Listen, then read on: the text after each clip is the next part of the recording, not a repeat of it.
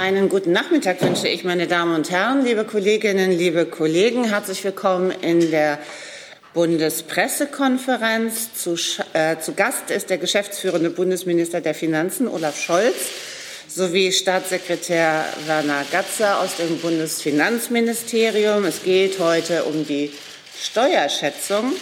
Und da diese Pressekonferenz auch übertragen wird, zwei Sätze zu uns.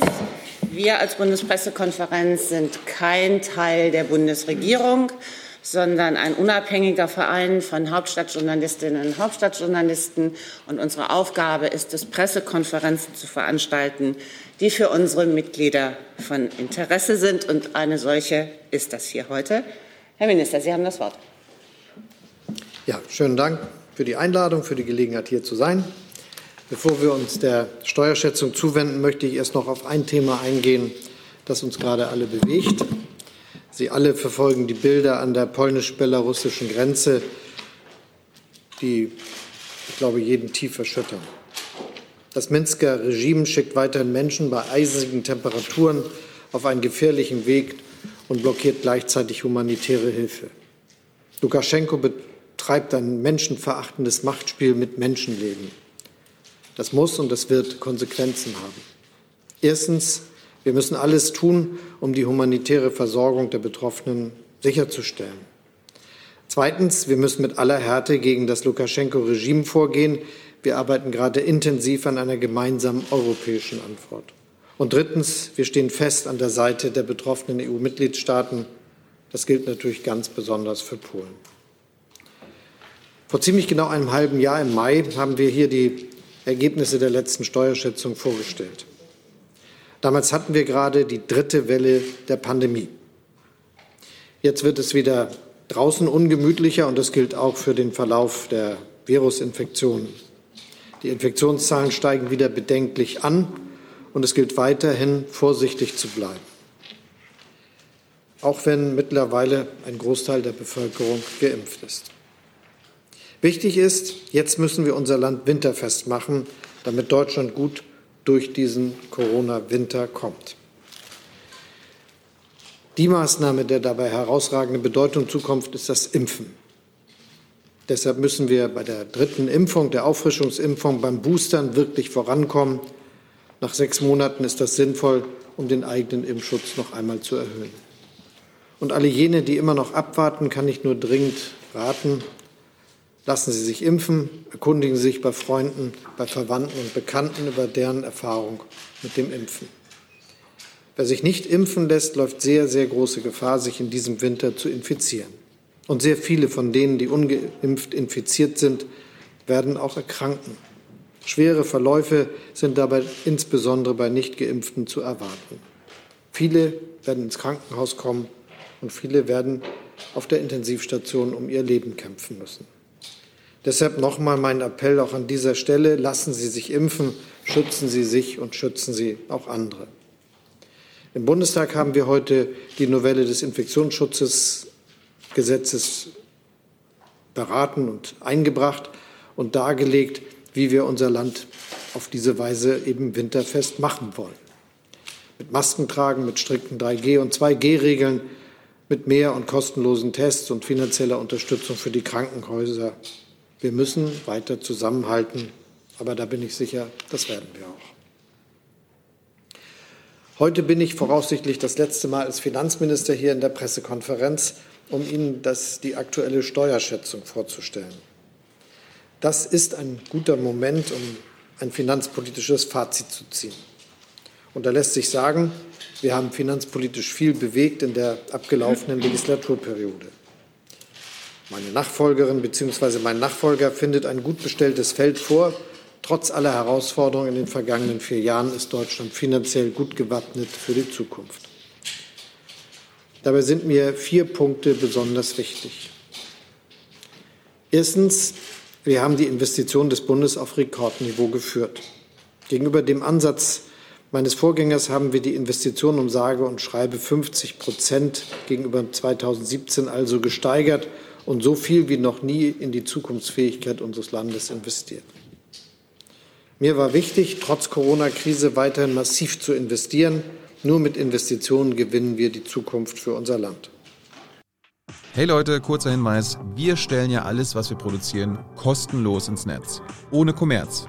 Wir können das nur, weil ihr unsere finanziellen Supporter seid. Das funktioniert seit Jahren und so soll es bleiben. Jeder Euro zählt, per Überweisung oder PayPal. Schaut einfach in die Podcast-Beschreibung und jetzt geht's weiter. Mit diesen Rekordinvestitionen sind wir die immensen Herausforderungen angegangen, die auch unabhängig von Corona für unser Land zu bewältigen sind, wie zum Beispiel den Klimaschutz und die Digitalisierung. Das hat sogar gewirkt. Laut dem aktuellen Klimaschutzindex hat Deutschland einen großen Sprung nach vorne gemacht. Nachdem wir ziemlich weit abgerutscht waren, sind wir jetzt wieder vorne mit dabei. Wir gehören zu den wenigen Ländern weltweit, die mit gut abgeschnitten haben. Aber das darf niemanden dazu verführen, sich auszuruhen. Wir müssen noch verdammt viel tun. Zweitens haben wir in dieser Legislaturperiode das verfügbare Einkommen insbesondere von Familien mit Kindern deutlich erhöht, unter anderem durch die Anpassung des Einkommensteuertarifs und des Entlastungsbetrags für Alleinerziehende und durch die Erhöhung des Kindergeldes. Mit dem Wegfall des Soli für fast alle haben wir eine der größten Steuersenkungen unserer jüngeren Geschichte umgesetzt. Seit Anfang des Jahres müssen 90 Prozent derer, die ihn bislang bezahlt haben, ihn nicht mehr zahlen. Weitere 6,5 Prozent zahlen deutlich weniger. Die Beschäftigten in Deutschland haben allein dadurch 11 Milliarden Euro mehr im Geldbeutel. Und ganz besonders wichtig war mir dabei, dass wir Bürgerinnen und Bürger mit geringen und mittleren Einkommen unterstützt haben. Das stärkt den sozialen Zusammenhalt. Drittens haben wir auf der Einnahmeseite etwas getan, indem wir Steuerbetrug bekämpfen, Steuergerechtigkeit und Steuertransparenz stärken. Wir haben Anzeigepflichten für Steuergestaltungsvermeidungsmodelle eingeführt und auf Bundesebene eine Sondereinheit gegen Steuerbetrug aufgebaut. Einen wichtigen weiteren Schritt gehen wir da heute auf europäischer Ebene. Heute sorgt das Europäische Parlament endgültig für mehr Steuertransparenz in der Europäischen Union. Mit dem sogenannten Country-by-Country Reporting werden Großkonzerne nun verpflichtet, ihre Steuerzahlung offenzulegen. Das ist ein großer und auch schöner Erfolg. Außerdem haben wir es geschafft, eine internationale Mindestbesteuerung durchzusetzen. Auch Großkonzerne können sich bald nicht mehr um ihre Steuerpflicht herummogeln.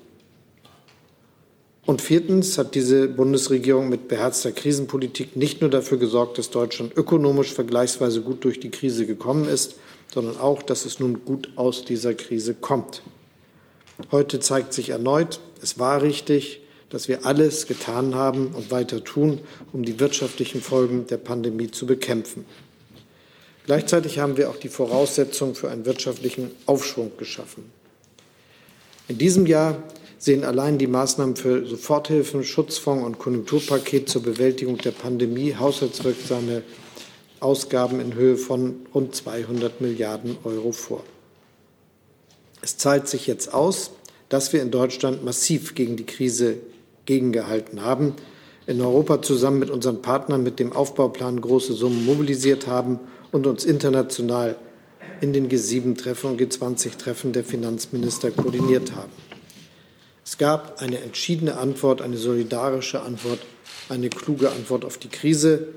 Mit unserem entschlossenen Vorgehen haben wir eine fatale Abwärtsspirale verhindert und Hunderttausende Unternehmen und Millionen von Arbeitsplätzen gerettet. Dass das irgendwie nicht ganz falsch gewesen sein kann, Dafür ist auch die Steuerschätzung, über die wir heute reden, ein Beleg. So laufen die Steuereinnahmen in diesem Jahr insgesamt wieder gut. Es sind gerade die Lohnsteuern und die gewinnabhängigen Ertragssteuern, die nun sogar besser ausfallen als erwartet.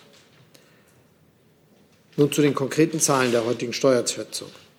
Sie bestätigen ganz klar, wir sind finanzpolitisch auf Kurs. Es geht weiter aufwärts.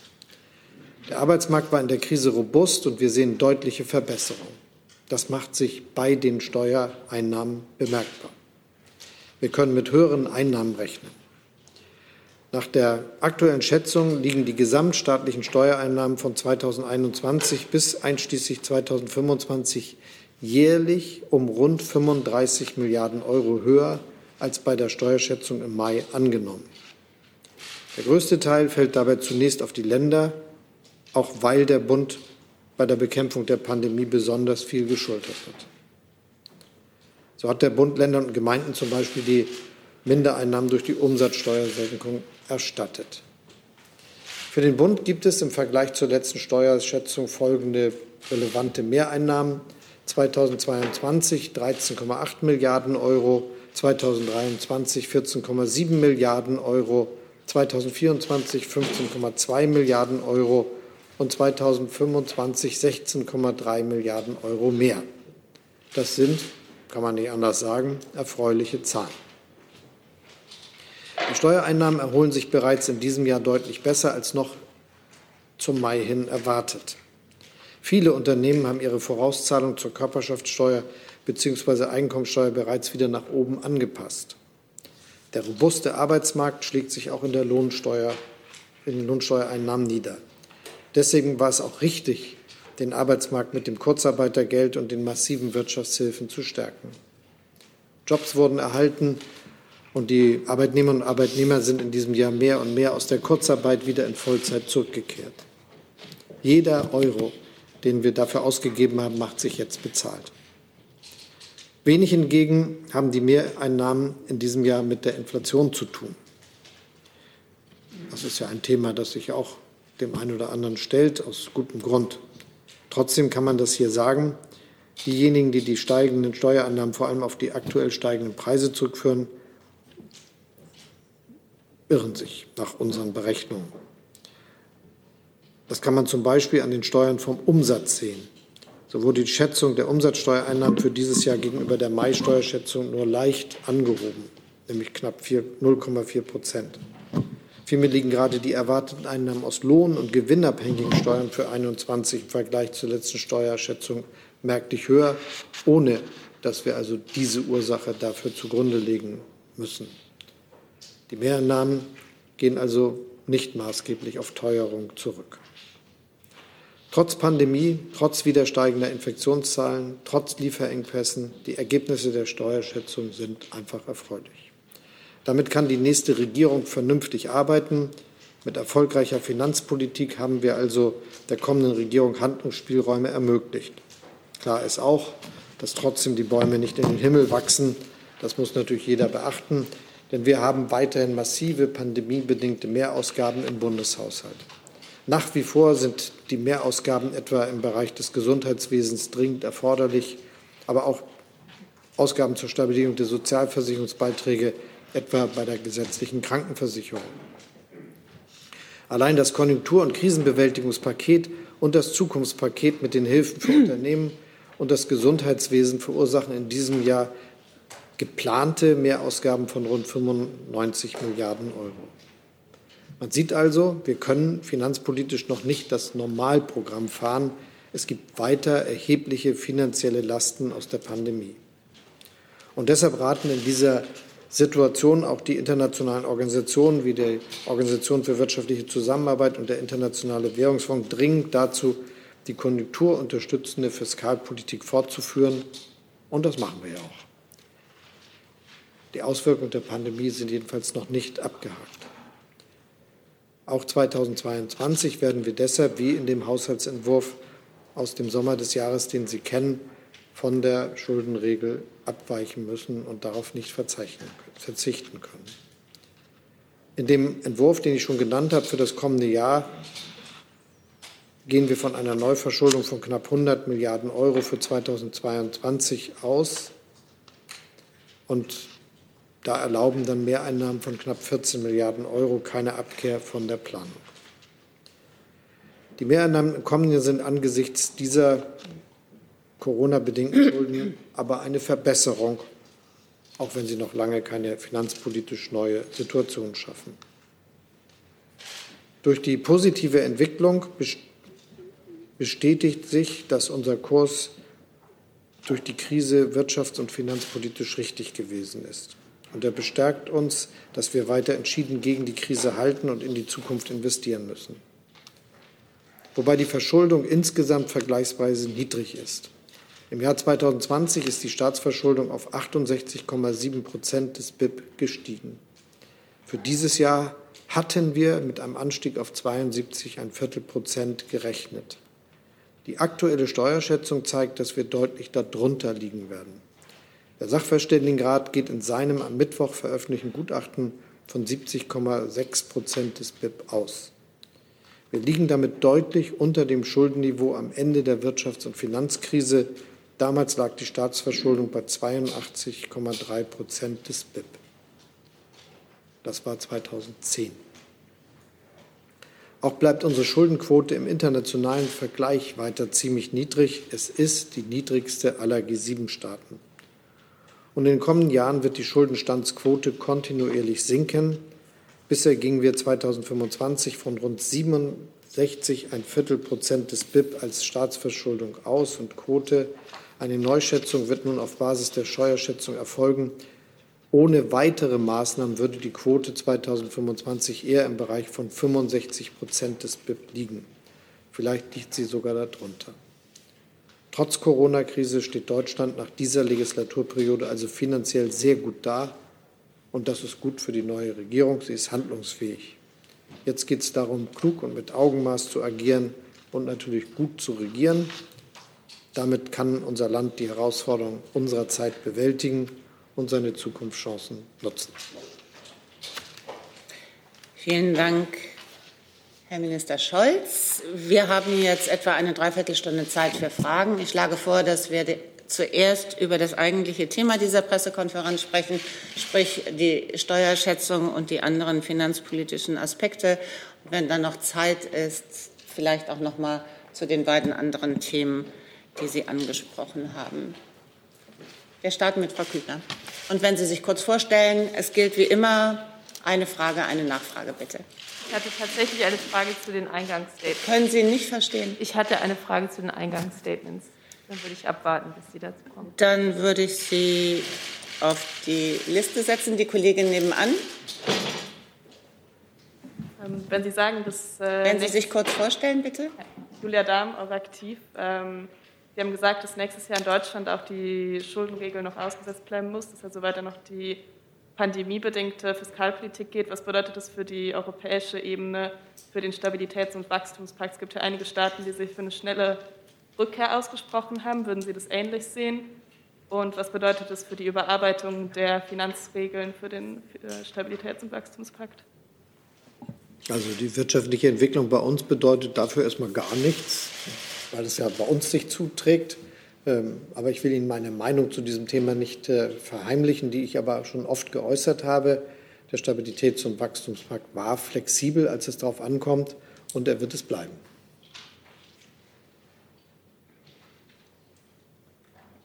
Dann die nächste Frage, bitte. Herr Kollege. Nien Aber von Reuters. Hallo, Herr Scholz.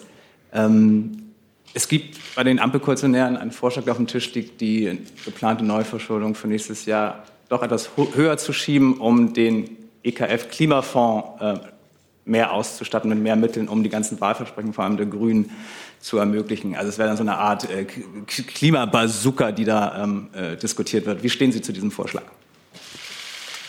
Ich bin sehr froh darüber, dass die Parteien, die eine Regierung miteinander bilden wollen, CD, äh, SPD, Grüne und, äh, und FDP, dass diese drei Parteien bisher es gut geschafft haben, vertraulich miteinander zu reden. Und dabei wollen wir auch bleiben.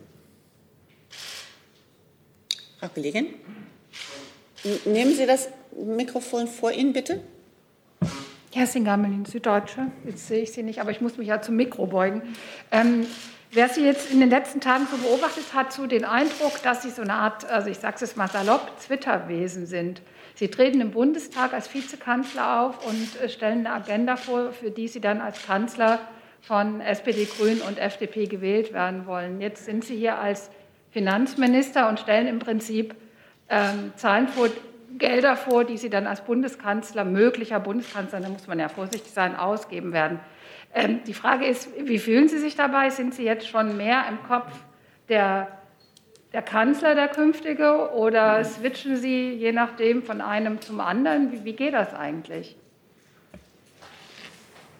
Ich bin Bundesminister der Finanzen und mache jeden Tag das, was sich gehört, wenn man dieses Amt hat. Diese Aufgabe nehme ich jetzt geschäftsführend wahr, aber mit großem Ernst.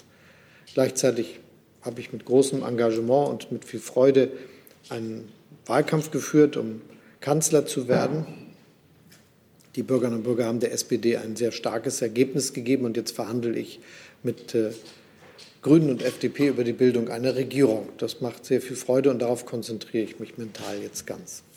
Ja, aber trotzdem sind Sie ja im Prinzip jetzt als Bundesfinanzminister hier amtierend, haben aber auch schon über die Politik der nächsten Regierung gesprochen. Ist das nicht ein bisschen Interessenkonflikt schon oder sagen wir mal Interessengleich? Nein, aber dass sich Bundesminister der Finanzen Gedanken über die Zukunft machen, gehört zum Job. Herr Kollege, bitte. Ja. Meine Frage ist Finanzkriminalitätsbekämpfung. Kann ich jetzt fragen oder bleibe ich bis Ende? Finanzkriminalitätsbekämpfung. Bleibe ich oder frage ich jetzt? Fragen Sie. Okay. Herr Schulz, äh, mein Name ist Mohammed Berliner Kriminalitätszeitung. Wurden Sie auch dieses Finanzministerium mit Ihren Mammutaufgaben und Schwierigkeiten bei der Finanzkriminalitätsbekämpfung auch vor Ihren Nachfolger Minister lassen oder werden Sie ein bisschen Umstrukturierung mit Ihren neuen Koalitionspartnern, zum Beispiel FEU, Finanz, Intelligence Unit, geht zu BKA, Generalzolldirektion geht zu BMI, sonst äh, kein Minister schafft alle diese Aspekte und dann werden noch andere Finanzskandale geben in Zukunft, oder? Ich bin sehr froh darüber, dass es gelungen ist, sehr stabile, starke Strukturen in der, dieser Legislaturperiode aufzubauen, die dazu beigetragen haben, dass äh, stark gegen Finanzkriminalität vorgegangen werden kann, dass dort mehr Mitarbeiter eingesetzt werden, neue Strukturen, neue äh, Taskforces auch im Bundesministerium der Finanzen etabliert worden ist, dass wir dafür gesorgt haben, dass der Zoll einen großen Aufwachs bekommt, sehr leistungsfähig ist, neue gesetzliche Möglichkeiten bekommen hat. Und das gilt natürlich auch für die Behörden, die im Umfeld des Bundesministeriums der Finanzen dann tätig sind und die Einrichtungen. Also ich glaube, das ist ein sehr gut aufgestelltes Ministerium. Zusatz? Ja, äh, verstehe ich Sie richtig? Wird es ein Pakt für Stadt 2, damit alles in Ordnung? Weil ich aus meiner eigenen Quellen, dass die Leute von FKS, Finanzkontrolle, äh, äh, schwarze Arbeit, arbeiten stichprobemäßig. Also sagen Sie mir nicht, dass alles dort hundertprozentig läuft, gut läuft. Es hat äh, erhebliche rechtliche Verbesserungen gegeben für die Tätigkeiten der Finanzkontrolle. Und es ist im Übrigen auch so, dass wir für die nächsten Jahre einen sehr, sehr großen Personalaufwuchs vorgesehen haben. Da sind viele tausend Stellen die nächsten Jahre vorgesehen. Es hat rechtliche Kompetenzerweiterung gegeben und es gibt jeden Tag eine Verbesserung in der Mitarbeitersituation. Das ist ein schwieriger Job, für den man viele Jahre ausgebildet werden muss. Und die Zöllner und Zöllner machen eine großartige Arbeit. Dann Herr Reitschuster. Boris Reitschuster, Herr Scholz, gestern äh, war hier der Sachverständigenrat und aus dessen Reihen gab es die Meinung, Steuererhöhungen seien Gift für die Wirtschaft. Die Ampel, laut Presseberichten, will weitgehend auf Steuererhöhungen äh, verzichten. Wie weitgehend ist das denn gemeint? Ich beziehe mich auf den Sondierungstext, der Ihnen bekannt ist. Da sind äh, konkrete Aussagen getroffen worden, die gelten. Nachfrage? Ja. Innerhalb des Sachverständigenrates gab es da unterschiedliche Meinungen. Einige der Mitglieder sagten, Steuererhöhungen machten auch Sinn. Wem sind Sie da näher? Denjenigen, die sagen, das ist Gift für die Wirtschaft oder denjenigen, die sagen, das muss sein? Ich bemühe mich gerade, eine Regierung zu bilden mit äh, drei Parteien, die alle auf den Fortschritt dieser Gesellschaft ausgerichtet sind, einen großen Aufbruch für Deutschland ermöglichen wollen, die aber gleichzeitig auch eine klare Perspektive haben, die jeweils parteipolitisch ein bisschen unterschiedlich ist. Und in diesem Zusammenhang haben wir eine Verständigung darüber getroffen, wie wir vorgehen wollen. Und die Vereinbarung haben Sie ja eben zitiert. Herr Gers. Theo Gers, Deutschlandfunk. Herr Scholz, äh, wenn ich jetzt auf die Schnelle richtig gerechnet habe, dann reden wir von 179 Milliarden Mehreinnahmen durch die Steuerschätzung und von denen entfallen knapp 72 auf den Bund.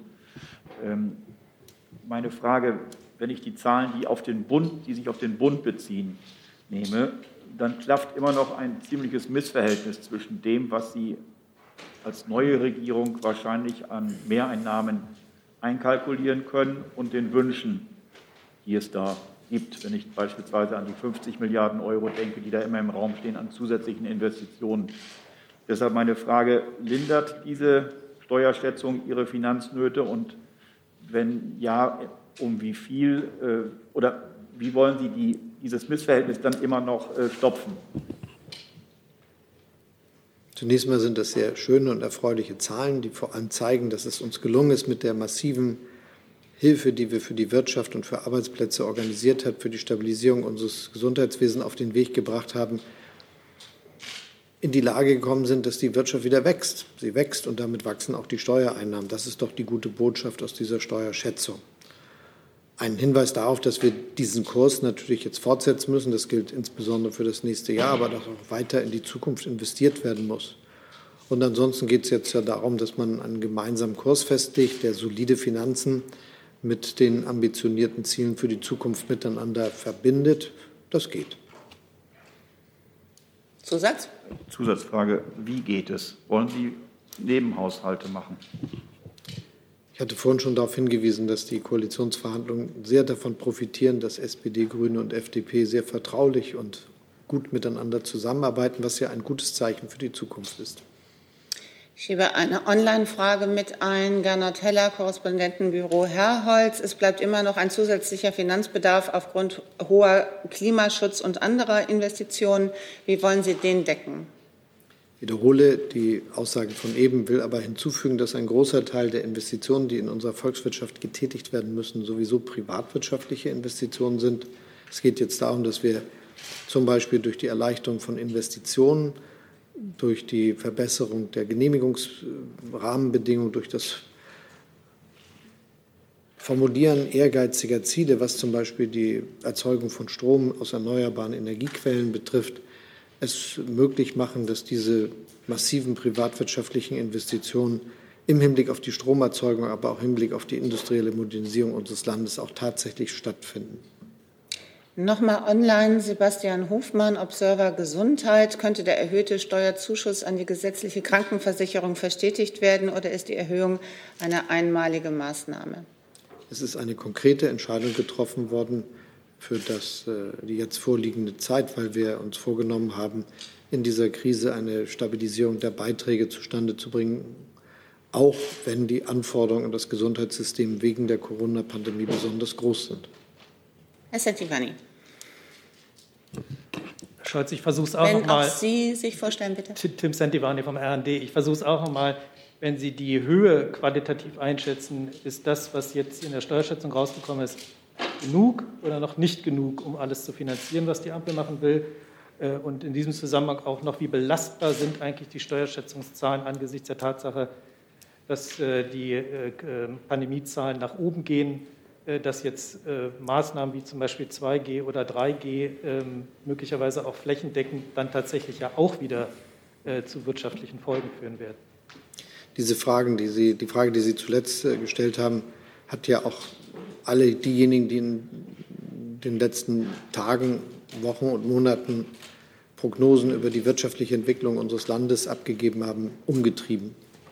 Und Sie sehen ja zum Beispiel aus dem zuletzt vorgestellten Gutachten des Sachverständigenrates, das wir gestern entgegengenommen haben, dass dort sehr optimistische Annahmen getroffen werden im Hinblick auf das nächste Jahr und die Wachstumszahlen, die da für Deutschland möglich sind, da die sich ziemlich mit denen decken, die wir auch selber äh, getroffen haben, sogar ein bisschen optimistischer sind. Aber das ist jetzt ja nicht eine ganz unterschiedliche Welt.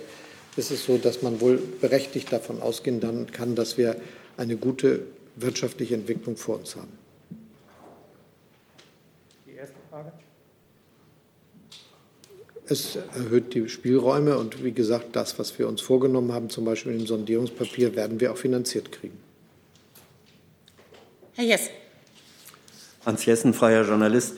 Äh, Herr Scholz, Achim Truger, Mitglied des Sachverständigenrats, hat nach dem Besuch in Ihrem Haus erklärt, er halte eine Reformierung der Schuldenbremse für nötig, weil ansonsten die Gefahr drohe, dass die Schuldenbremse zu einer Bremse für den oder gegen den Umweltschutz werde.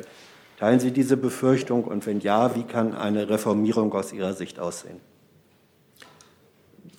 Zu den Verständigungen, die die Parteien, die jetzt eine Regierung bilden wollen, gefunden haben, gehört, dass wir uns im Rahmen des Reglements unserer Verfassung bewegen und das ist ja so, dass es uns in die Lage versetzt hat, eine der größten Wirtschaftskrisen, die wir seit ganz langer Zeit erleben mussten, abzufedern, dafür zu sorgen, dass die Wirtschaft nicht einbricht, sogar den wirtschaftlichen Aufschwung auf den Weg zu bringen. Auch im nächsten Jahr setzen wir diese Möglichkeiten ja noch mal ein. Man sieht aus den wachsenden Steuereinnahmen, über die ich heute hier berichten kann, dass unsere Spielräume durch diese kluge Politik auch sich sogar erweitert haben und dass wir deshalb genügend Kraft haben für die Zukunftsaufgaben. Und wie man das konkret macht, darüber reden wir. Aber natürlich haben wir vor, das sehr ehrgeizige Programm, dass Sie den Sondierungspapier entnehmen können, auch tatsächlich Realität werden zu lassen. Und wir sehen uns dazu auch in der Lage, dass die Mittel sich auch aufbringen lassen, die aus öffentlichen Quellen kommen. Den vielen privaten mal abgesehen, die spielen ja auch noch eine Rolle und folgen ja anderen Logiken, aber werden auch mobilisiert werden. Nachfrage. Ähm, heute Vormittag im Bundestag haben Sie erklärt, Krankenhäuser müssten in die Lage versetzt werden, Operationen aufzuschieben wegen der zunehmenden äh, Belastung durch Covid-19-Patienten. Um welche Summen geht es da und äh, wie werden die finanziert? Reichen da die Mehreinnahmen, die prognostizierten, aus? Wir haben das ja schon in der Vergangenheit gemacht, dass wir wegen der ansteigenden Infektionszahlen die Krankenhäuser in die Lage versetzt haben, wirtschaftlich die richtige Entscheidung zu treffen aus gesundheitlicher, also aus gesundheitspolitischer Sicht. Das geht ja um das Leben von Retten von Menschenleben. Und das heißt also, dass es sein kann, wegen ansteigender Zahlen von Intensivpatienten, die infiziert sind, vor allem alle diejenigen, die vorher sich nicht haben impfen lassen, es trotzdem hinzubekommen, dass die Krankenhäuser diese Aufgabe bewältigen können. Und deshalb werden Operationen verschoben werden müssen und das muss finanziert werden. Das haben wir in der Vergangenheit gemacht, das werden wir auch wieder machen. Und mit den Haushalten, die wir haben für dieses Jahr und denen, die wir vorgelegt haben für das nächste Jahr, haben wir die Spielräume, die wir dazu brauchen. Tim Braune, Rheinische Post zu den Corona-Schulden. Können Sie sich eine später einsetzende und längere Tilgungsphase des Bundes für die Corona-Schulden als bisher geplant vorstellen? NRW nimmt sich ja dafür 50 Jahre Zeit. Es finden jetzt sehr gute, sehr vertrauliche Gespräche zwischen den drei Parteien, die eine Regierung bilden, statt. Das ist die SPD, das sind die Grünen und das ist die FDP. Und wir werden eine gute Lösung präsentieren. Herr Jung.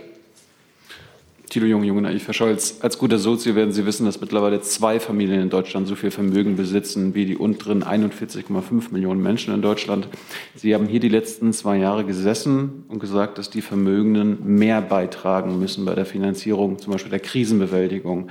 Warum verschonen Sie diese künftig dann doch? Und ist das geschätzte Erbschaftssteuereinkommen etwa zufriedenstellend, Herr Gatzer?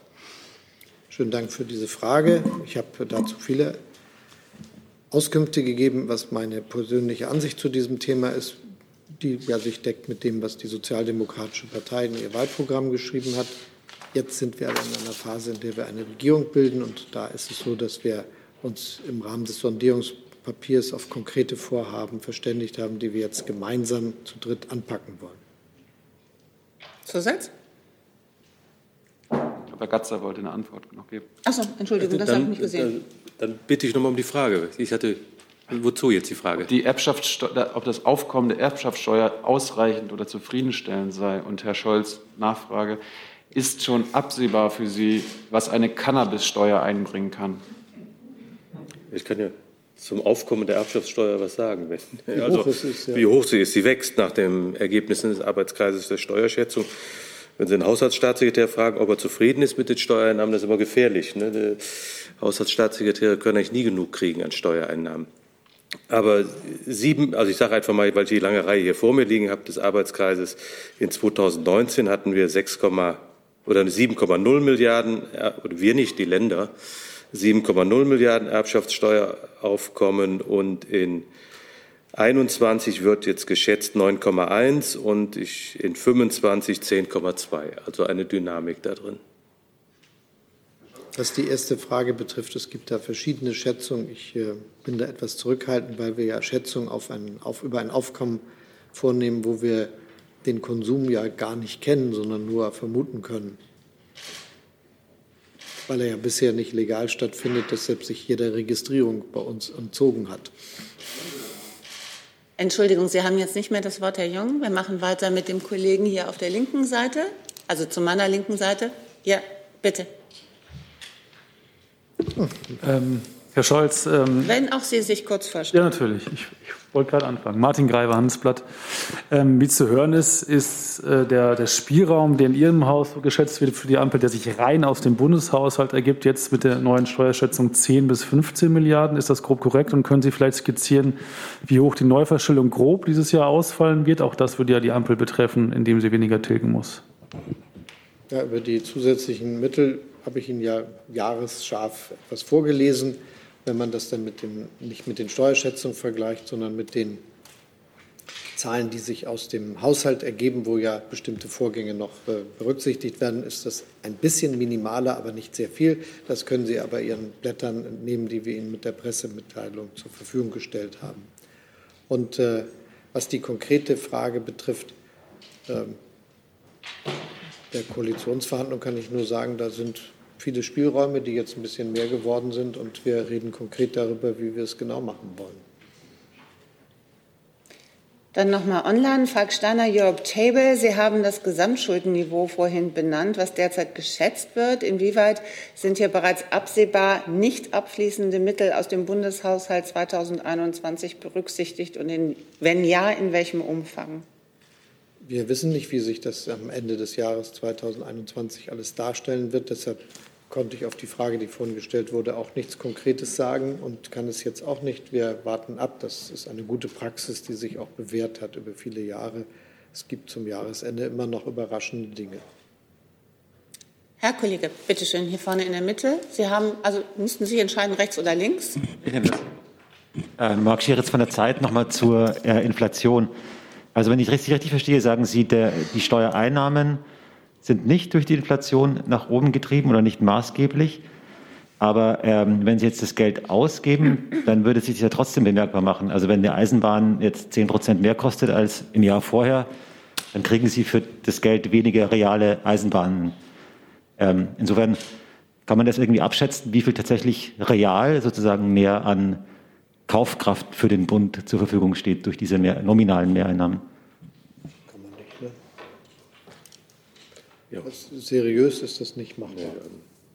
Und ich will noch mal sagen, aber es ist sehr klar aus den Zahlen, die wir vorgelegt haben, ersichtlich, die Mehreinnahmen kommen im Wesentlichen deshalb, weil es läuft mit der Konjunktur, weil die Beschäftigten, weil die Arbeitnehmer und Arbeitnehmer Beschäftigung haben, weil sie Einkommen haben, weil diese Einkommen besser ausgefallen sind als vorhergesehen und auch Lohnsteigerungen damit verbunden waren. Das Gleiche gilt für die Unternehmenseinkommen. Auch die fließen sehr gut. Und für uns ist ja immer ein ganz besonderer Indikator die Tatsache, dass die Unternehmen ja von sich aus ihre Gewinnerwartungen uns sichtbar machen, weil die ja Vorauszahlungen leisten. Das ist ja anders als bei der Lohnsteuer. Die geben ja selber an, die nehmen ja an, wie das bei ihnen laufen wird. Und äh, da die meisten das sehr korrekt machen und sehr präzise, gibt es auch schnelle Reaktionen. Wenn die Konjunktur also gut läuft, dann führt das dazu, dass ähm, das auch schnell zu Mehreinnahmen führt, weil die Vorauszahlungen angehoben werden, in der Annahme der Unternehmen, dass sie gute Gewinne machen werden in diesem Jahr. Und genau das findet statt. Dann Herr Kollege, bitte. Das hat sich erledigt. Inzwischen. Das hat sich erledigt. Dann gehen wir zurück zu diesem Mikrofon und zu der Kollegin auf der anderen Seite. Theresa Münch von der DPA. Ich versuche es nochmal, ohne nach konkreten Inhalten der Koalitionsverhandlungen zu fragen. Aber sagen Sie doch mal bitte, Herr Scholz, ähm, ist es Ihrer Meinung nach oder Ihrer Erfahrung nach einfacher, zu Kompromissen zu kommen in Verhandlungen, wenn man mehr Geld zu verteilen hat? Es war ja zuletzt, hatten sich durchaus einige unzufrieden geäußert, die man ja vielleicht mit Geld beschwichtigen könnte. Ich glaube, da können wir mit Lebensweisheiten durchkommen. Also klar wird es einfacher. Noch Fragen zur Steuerschätzung oder zum Eingangsstatement? Steuerschätzung? Bitte schön. Herr Scholz, sind Sie jetzt mit dieser neuen Steuerschätzung und auch rückblickend, wie die ähm, Koalitionsgespräche auf Arbeitsgruppenebene gelaufen sind, zuversichtlich, dass ein Koalitionsvertrag bis Ende des Monats steht? meine Zuversicht ist die ganze Zeit da und sie wird eigentlich immer besser, weil das sind sehr konkrete Dinge, die ich beobachte. Die Rückmeldung, die ich bekommen habe, sind in weiten Teilen so, dass da viele Sachen auch zueinander gekommen sind. Alles, was da noch zu diskutieren ist, sind Dinge, die nicht so viel und zahlreich sind, dass ich das äh, für ein unüberwindbar großes Problem halte. Ich habe da schon ganz andere Situationen erlebt, die viel herausfordernder waren als das, was jetzt noch nachgeblieben ist. Natürlich gilt immer die schöne Weisheit, man darf den Tag nicht vor dem Abend loben, aber der Tag ist ganz gut. Herr Kollege dazu?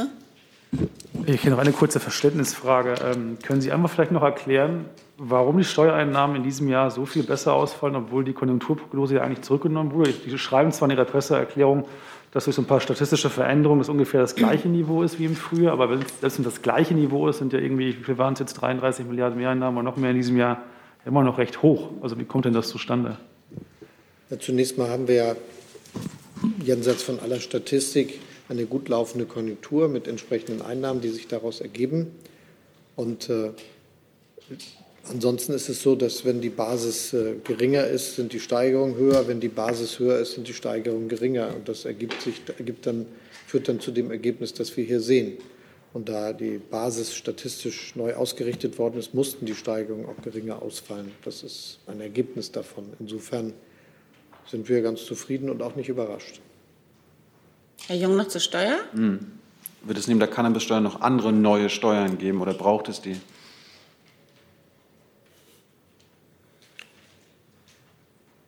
Wie ich schon mehrfach betonen durfte, verhandeln gerade drei Parteien über die Bildung einer Regierung. Das machen sie sehr gut und sehr vertraulich.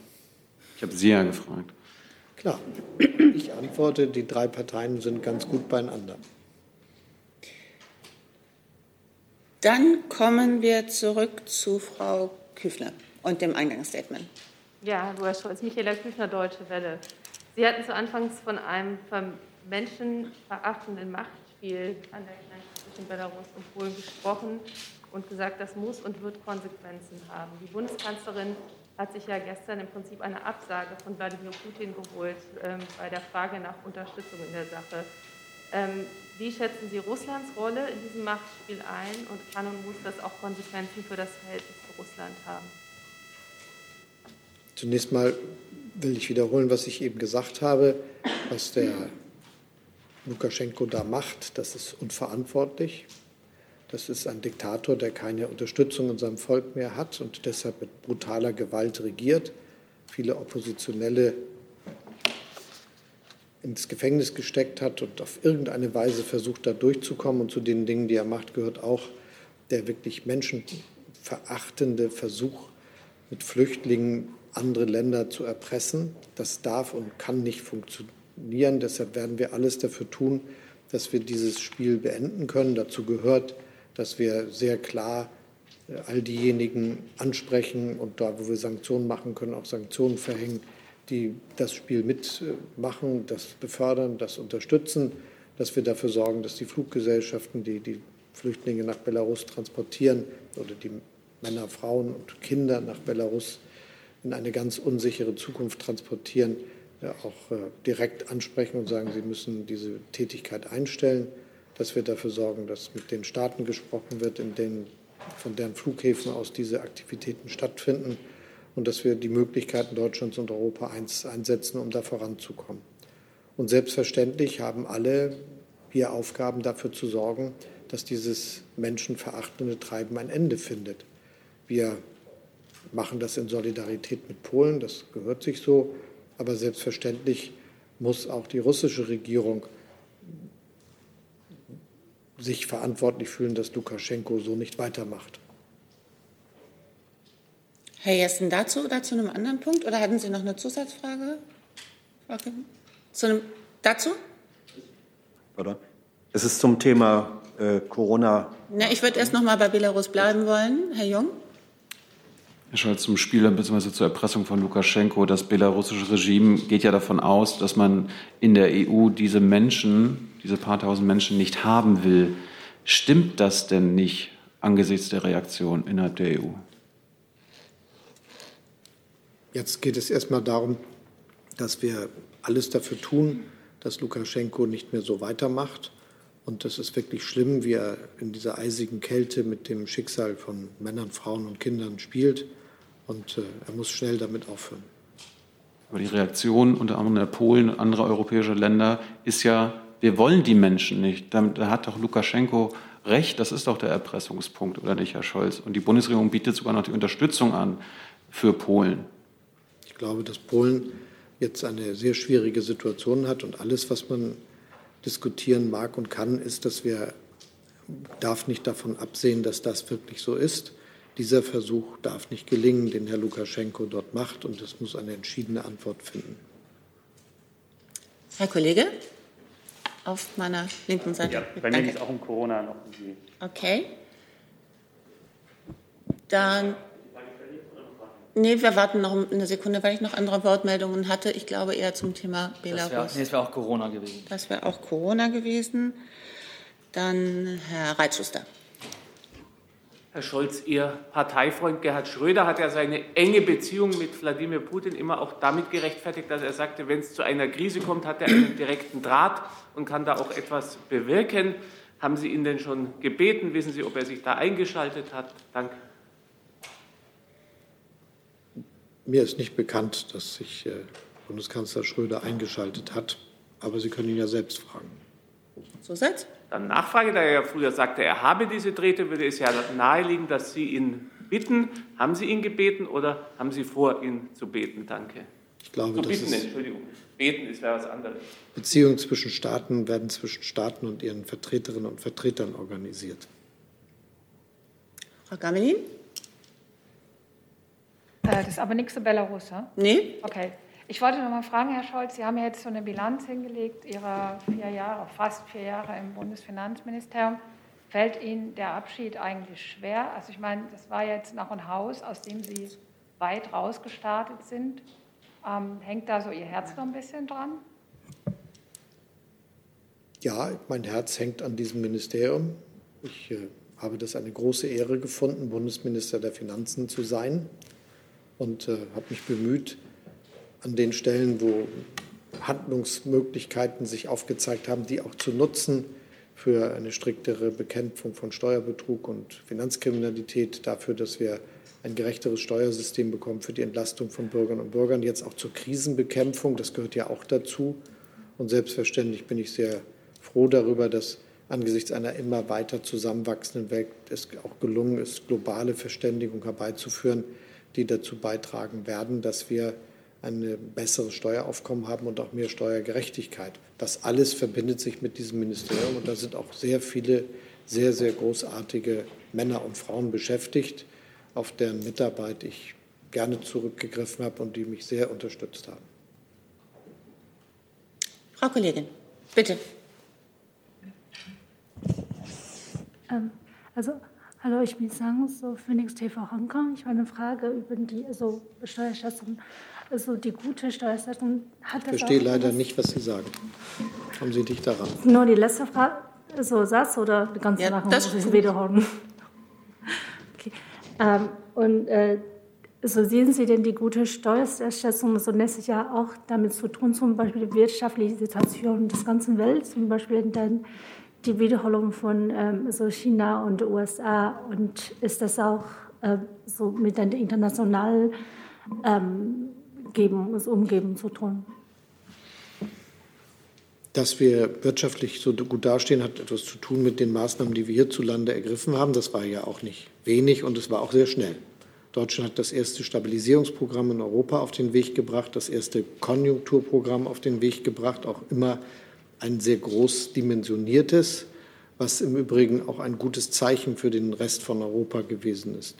Dann haben wir zwei große Entscheidungen europäischer Solidarität zustande gebracht. Zunächst die Finanzministerinnen und Finanzminister mit einem sehr umfangreichen Paket, das auch die mittelständische Wirtschaft unterstützt, das Kurzarbeitergeldprogramm für Europa relevant gemacht haben unter dem Titel SURE und äh, das auch den Zugang zu dem europäischen Stabilitätsmechanismus in dieser schwierigen Zeit für Staaten, die es nötig gehabt hätten, erleichtert hat. Allein das hat schon beides, die deutschen Programme, aber auch die europäischen Aktivitäten, die ich eben geschildert habe, dazu beigetragen, dass sehr viel Beruhigung in die Situation gekommen ist, weil die Finanzmärkte zum Beispiel allen Staaten getraut haben, dass sie durch diese Krise kommen. Das ist noch stärker geworden durch das europäische Recovery-Programm. Und gleichzeitig ist es so, dass das europäische und deutsche, aber auch all die Konjunkturprogramme auf der ganzen Welt gemeinsam dazu beigetragen haben, dass die Weltwirtschaft sich gut entwickeln kann. Dann kommen wir zum Komplex Corona. Herr Jessen, bitte. Ja. Herr Scholz, ich glaube, Sie möchten ja, dass Ihre Corona-Politik unter dem Stichwort Deutschland winterfest machen äh, propagiert wird. Wie soll das aber aussehen? Sie haben ein Abriss mal äh, appelliert, man solle sich impfen lassen. Die Impfquote ist niedrig. Christian Drosten äh, hält eine dreifache Impfung der Gesamtbevölkerung nötig, wenn es nicht in eine weitere Zahl, sechsstellige Zahl von Toten gehen soll. Vor diesem Hintergrund können Sie sich die Einführung einer Impfpflicht zumindest für bestimmte Berufsgruppen vorstellen oder schließen Sie die kategorisch aus? Wir haben eine hohe Impfquote, aber eine Impfquote, die nicht hoch genug ist. Das muss aber gesagt werden, auch im Hinblick darauf, dass so viele Bürgerinnen und Bürger sich ja entschieden haben, sich impfen zu lassen. Das ist ja eine große Mehrheit und nicht die Minderheit. Ich glaube, das muss immer wieder gesagt werden und auch im internationalen Vergleich wird das ja sehr sichtbar. Trotzdem, sie ist nicht hoch genug und deshalb müssen wir jetzt alles dafür tun, dass wir diejenigen, die noch nicht sich den Ruck gegeben haben, sich impfen zu lassen, jetzt davon überzeugen, dass sie das machen. Ich wünsche mir eine große Kampagne und ich möchte natürlich auch, dass es umfassende Impfangebote überall in Deutschland gibt. Deshalb habe ich mich so sehr dafür eingesetzt, dass die Impfzentren wieder aufgemacht und werden wir sicherstellen, dass wir als Bund mitfinanzieren. Deshalb äh, braucht es mobile Impfangebote und natürlich das Angebot der Ärzte und Ärztinnen. Und gleichzeitig bin ich sehr einig mit Herrn Drosten und vielen anderen, die sagen, jetzt muss äh, überall da, wo nach sechs Monaten die letzte Impfung wo sechs Monate die letzte Impfung zurückliegt, eine Auffrischungsimpfung schnell organisiert werden als dritte Impfung. Und dieses Boostern, das ist jetzt die eine große Aufgabe, die auch leichter wird, wenn wir gleichzeitig diese Impfzentren alle wieder aufgemacht haben und Hausärzte und mobile Angebote und Impfzentren auch viel zu tun haben. Denn das macht ja die Angebote flächendeckend besser organisierbar. Wichtig ist, dass wir das auch machen im Hinblick auf die alten Pflegeeinrichtungen und äh, die Einrichtung der Eingliederungshilfe. Da wollen wir ja auch sicherstellen, dass das jetzt gemonitort wird, sodass wir wissen von jeder Einrichtung in Deutschland, wie weit sie ist mit den Boostern ihrer Bewohnerinnen und Bewohner, was ich wichtig finde, weil das diejenigen sind, die sofort und schnell geschützt werden müssen. Und von den Ländern wünsche ich mir, dass sie jetzt schnell entlang der jeweiligen Alterskohorten die Bürgerinnen und Bürger anschreiben und äh, sie mit dem Vorschlag konfrontieren, sich jetzt impfen zu lassen oder boostern zu lassen, je nachdem, worum es da geht. Das sind also die Dinge, die wir jetzt sofort machen können und die auch dazu beitragen werden, dass wir dann besser durch diese Situation kommen. Und da, glaube ich, macht es dann auch Sinn, dass wir die Diskussion, die wir bisher geführt haben, wir überzeugen die Bürgerinnen und Bürger auch weiter in den Mittelpunkt stellen. Das Wort Impfpflicht haben Sie nun nicht in den Mund genommen. Deswegen frage ich explizit noch mal nach. Schließen Sie eine Impfpflicht gegebenenfalls gezielt für bestimmte Berufsgruppen aus? Wir haben ja zum Beispiel eine Impfpflicht in Bezug auf Masern äh, durchaus in Deutschland. Es gibt sie also. Schließen Sie im Hinblick auf Covid-19 Impfpflicht aus? Für mich sollten wir den Weg jetzt zunächst weiterverfolgen, den wir bisher gegangen sind, dass wir nämlich sagen, wir überzeugen und ich glaube, dass wir das auch schaffen werden, dass wir noch mehr überzeugen und dass das sich dann auch auswirkt. Und das ist das, was jetzt ansteht. Herr Kollege. Ja, äh, Sebastian Heinrich vom Nachrichtenportal Watson. Ähm, Herr Scholz, angesichts der sich rapide verschlechternden Corona-Lage haben viele Menschen den Eindruck, dass äh, Deutschland etwas führungslos dastehe. Gerade die geschäftsführende Kanzlerin äußert sich kaum noch zum Thema. Sie haben noch nicht die, die Macht als, als, als Chef der Bundesregierung. Was entgegnen Sie diesem Eindruck, dass Deutschland führungslos sei, gerade in der Corona-Krise? Deutschland hat eine Regierung, die ist geschäftsführend im Amt und die arbeitet auch gut zusammen. Das gilt insbesondere für die Kanzlerin und mich. Das ist so vertrauensvoll, wie es die ganze Zeit gewesen ist und das ist auch unverändert so. Gleichzeitig haben wir ein neu gewähltes Parlament. In diesem Parlament ist heute ein Gesetzespaket auf den Weg gebracht worden und auch angekündigt worden, wie es im Sinne der Dinge, die ich dort geschildert habe, ergänzt wird. Die zeigen, wir werden sehr handlungsfähig sein und alles Erforderliche tun, um Deutschland winterfest zu machen. Das ist doch genau die Aufgabe, die wir haben. Und wir machen das jetzt ja auch sehr zügig. Also da wird nicht gezaudert und gewartet und dann kommt die eine Maßnahme, die andere, sondern da kommt ein sehr umfassendes Paket, mit dem alle Handlungsmöglichkeiten und Instrumente auf den Tisch gelegt werden. Auch neue, die bisher gar nicht genutzt worden sind, wie 3G am Arbeitsplatz zum Beispiel. Oder zum Beispiel, die, also dass wir sagen, das muss, muss geimpft, genesen oder getestet sein, wenn man zur Arbeit kommt. Das ist eine Verbesserung. Testpflichten bei alten Pflegeeinrichtungen und Einrichtungen der Eingliederungshilfe, um sicherzustellen, dass die Besucher die Bewohnerinnen und Bewohner nicht infizieren. Testpflichten tägliche für die dort Beschäftigten, die nicht geimpft, die nicht geimpft sind. Das ist, glaube ich, eine richtig präzise Herangehensweise, die dazu beiträgt, dass wir durch diese Lage durchkommen können. Dazu zählt auch das Angebot kostenloser Tests. Dazu gehört auch, dass wir sicherstellen, dass die Krankenhäuser mit der Herausforderung umgehen können. Denn wir wissen ja genau, was los ist. Es ist ja nicht so, dass wir mit einer Situation konfrontiert sind, die nicht äh, vorhersehbar war, sondern vorhersehbar war, dass wenn der Winter kommt, und deshalb habe ich das Wort, wir machen uns winterfest äh, gewählt, dass es dann mehr Infektionen geben wird, gerade bei der Bevölkerungsgruppe, die sich bisher nicht hat impfen lassen. Und die Wahrheit muss doch immer wiederholt werden. Von denjenigen, die nicht geimpft sind, wird sich ein großer Teil infizieren.